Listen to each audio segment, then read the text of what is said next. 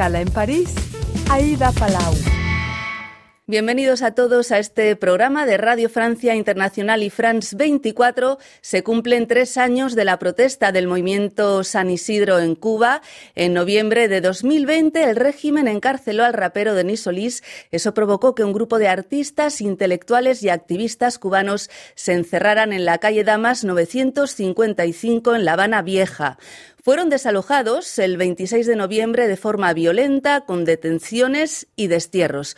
Hoy hace escala en París uno de los protagonistas, el escritor y periodista Carlos Manuel Álvarez. Carlos Manuel, muchísimas gracias y bienvenido. Muchas gracias por la invitación, un placer estar acá. Tiene 33 años, nació en Matanzas, pero estudió periodismo en La Habana, donde se instaló, y es el fundador de la revista independiente El Estornudo. Sus artículos también se publican en medios internacionales como El País, el New York Times o el Washington Post y otros, y tiene varios libros, tanto de ficción como de crónicas, entre ellos el libro Los intrusos que es una crónica sobre esas protestas de, del movimiento San Isidro y por él obtuvo el premio Anagrama de Crónica 2022.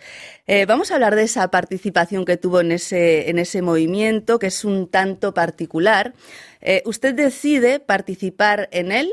En ese momento se encuentra en, en Nueva York y el encierro ya ha comenzado. ¿Cómo logra entrar?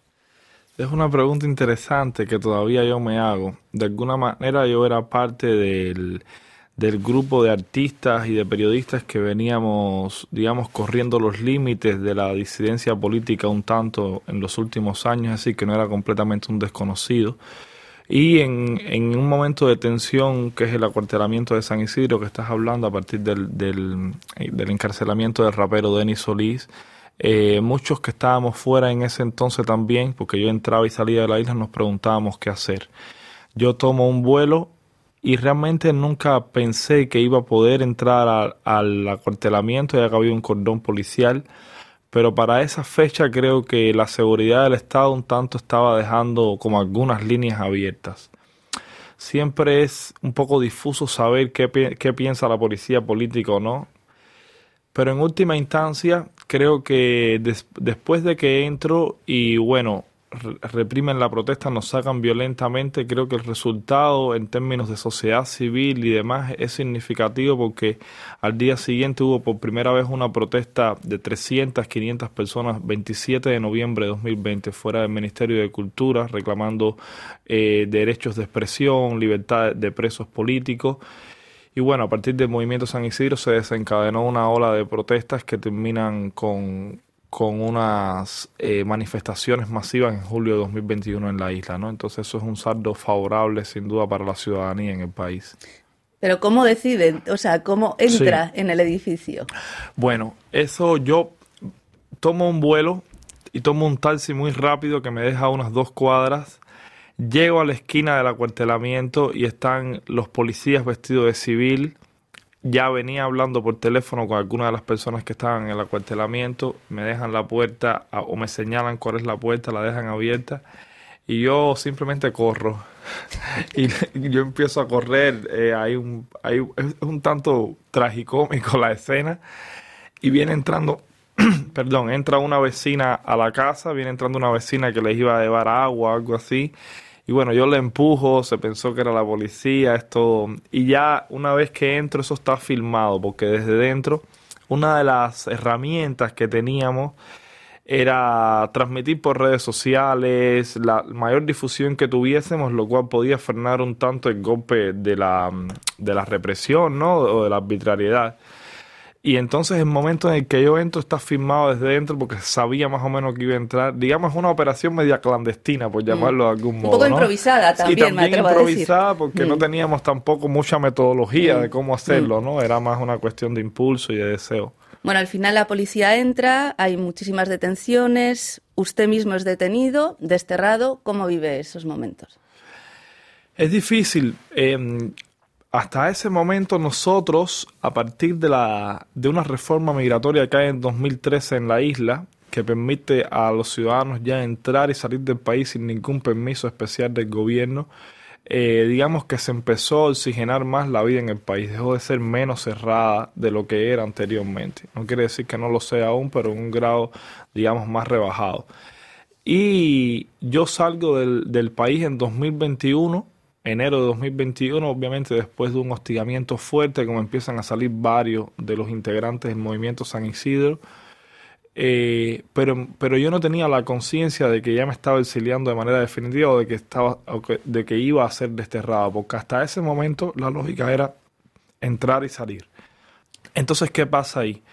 Que el, como las cosas llegaron a cierto límite, el régimen decidió a partir de entonces prohibirnos la entrada a algunos de nosotros porque estaba siendo demasiado subversivo.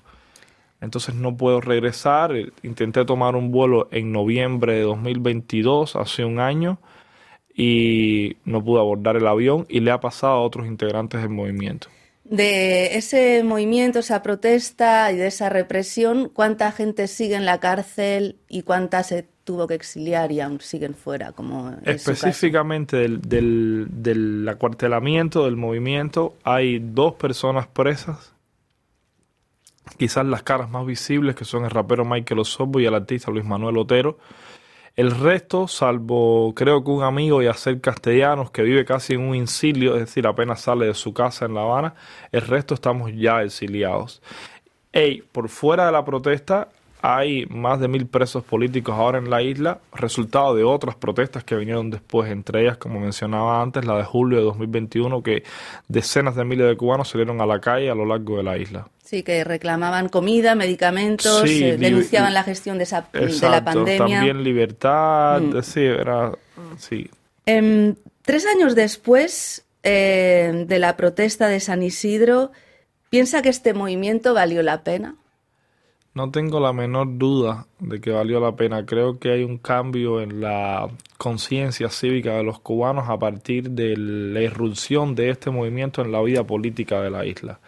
Eh, fue fundamental tanto dentro del país como también para el exilio. Creo que articuló nuevas narrativas, creo que corrió límites. Eh, yo fui también, antes de participar, un cronista, un observador de estos hechos, publiqué regularmente en periódicos, creo que se alcanzó una difusión inédita, no solo por, el impacto y por la legitimidad de este movimiento, creo que también hay una serie de razones, cierta apertura a Internet y demás que permite una difusión de protestas y de disidencias que antes no había, ¿no? Porque no, no quiero decir con esto que otros grupos de, de disidencia política restarle méritos y creo también que San Isidro viene como parte de ese recorrido. Bueno, se encuentran en París porque la editorial francesa Bayard acaba de publicar uno de sus libros, no el de los intrusos, sino otro que también es de crónicas anterior, La tribu, que en francés se ha titulado Les Endurants, que sería como los resistentes, ¿no? Exactamente. Y son crónicas o también más bien perfiles, ¿no? De, que retratan la sociedad cubana de, los últimos años a través de la vida de varios personajes, no los vamos a nombrar a todos, pero está el músico eh, Juan Formey o el enfermero Reinaldo Villafranca con un destino bastante trágico. Y el libro comienza con ese hecho histórico, que es esa apertura que parecía que iba a cambiar ¿no? las relaciones de, Cuba con Estados Unidos, eh, con ese anuncio que hacen Barack Obama y Raúl Castro de reanudación de las relaciones diplomáticas. ¿Fue un espejismo eso? un espejismo parcial. Yo creo que, que había un momento de, despegue de, de ciertas posibilidades que luego no solo con la llegada de Trump a la administración eh, presidencial en Washington, a la Casa Blanca, sino también con cierta reacción de parte del régimen político que se asustó al, por la velocidad en la que iban ciertos cambios sociales en el país. un, se detuvo un tanto la apertura que pudo haberse generado a partir de ahí. Mm.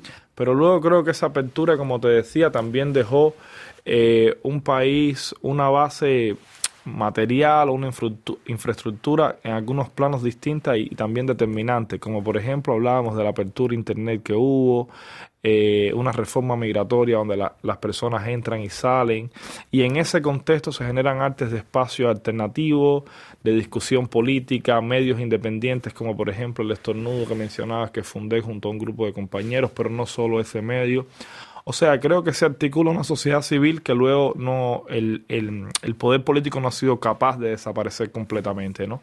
Em, casi diez años después estamos ante un nuevo intento de deshielo. Em, se ha programado un concierto de la estadounidense Nora Jones en el Teatro Martí en, eh, para febrero de 2024. Esto ha generado mucha polémica. Eh, porque bueno, sigue habiendo artistas encarcelados, viene Nora Jones, creo que hay que pagar un, montón de dinero, lo ha organizado un operador de, turismo. Em, hablaba antes de Osorbo, ¿no? Ganador de, dos premios Grammy Latinos, que está encarcelado en, creo, en Pinar del Río, si no me equivoco. ¿Qué opina usted de esta de, este concierto que está previsto para febrero de Nora Jones? Bueno, es que tengo entendido también en primera instancia que los precios son prohibitivos. O sea, creo que un poco la promoción del concierto va porque Nora Jones eh, le cantaría a los cubanos o los cubanos tendrían acceso a su... Pero creo que es más bien la venta de un paquete turístico y pasa siempre por cierta banalización y exotización en muchos sentidos de lo que puede ser La Habana, de lo que puede ser Cuba, ritmo, baile, Caribe, mulatas. Mm. Está, digamos que enclavado en esa lógica turística, ¿no? Nada que ver con los Rolling Stones en 2016. claro, creo que los Rolling Stones es mm. distinto y no, no es me cuesta ir, ir contra la idea de que tenemos que vivir todos en un permanente calvario y que a pesar de que haya tantos presos políticos, las personas no pueden salir o disfrutar de un concierto. Pero la lógica que hay detrás parece ser evidentemente distinta. ¿no? Los Rolling Stones tocan gratis para decenas de miles de cubanos. Acá además sobre un fondo diferente. Hay más de mil presos políticos. La conversación es otra y el país es otro, es lo que quiero decir. Em, no quería terminar sin hablar del tema de su función de cronista. Ahora desde el extranjero es todo un reto, supongo, seguir haciendo crónicas de la sociedad cubana. ¿Cómo lo vive? ¿Es un reto para usted? ¿Cómo lo hace? Sí, es, sigo editando una revista como El Estornudo. Hay cosas que ya están fuera de mi alcance, como estar en el terreno, entrevistar personas en el país. Sin embargo, hay otras cuestiones que terminan siempre despedazando un tanto la isla. Hemos sufrido un éxodo en los últimos dos años de 450 mil personas. Sí, estaba leyendo que más de la época Mariel infinitamente mm, más, mm. tres veces más, mm. lo cual ya es escandaloso. En María ya es escandaloso de por sí, imagina tres veces más, ¿no? Y entonces hay cosas también que contar fuera del país que, que también le competen al país, aunque no estén sucediendo en su territorio, ¿no?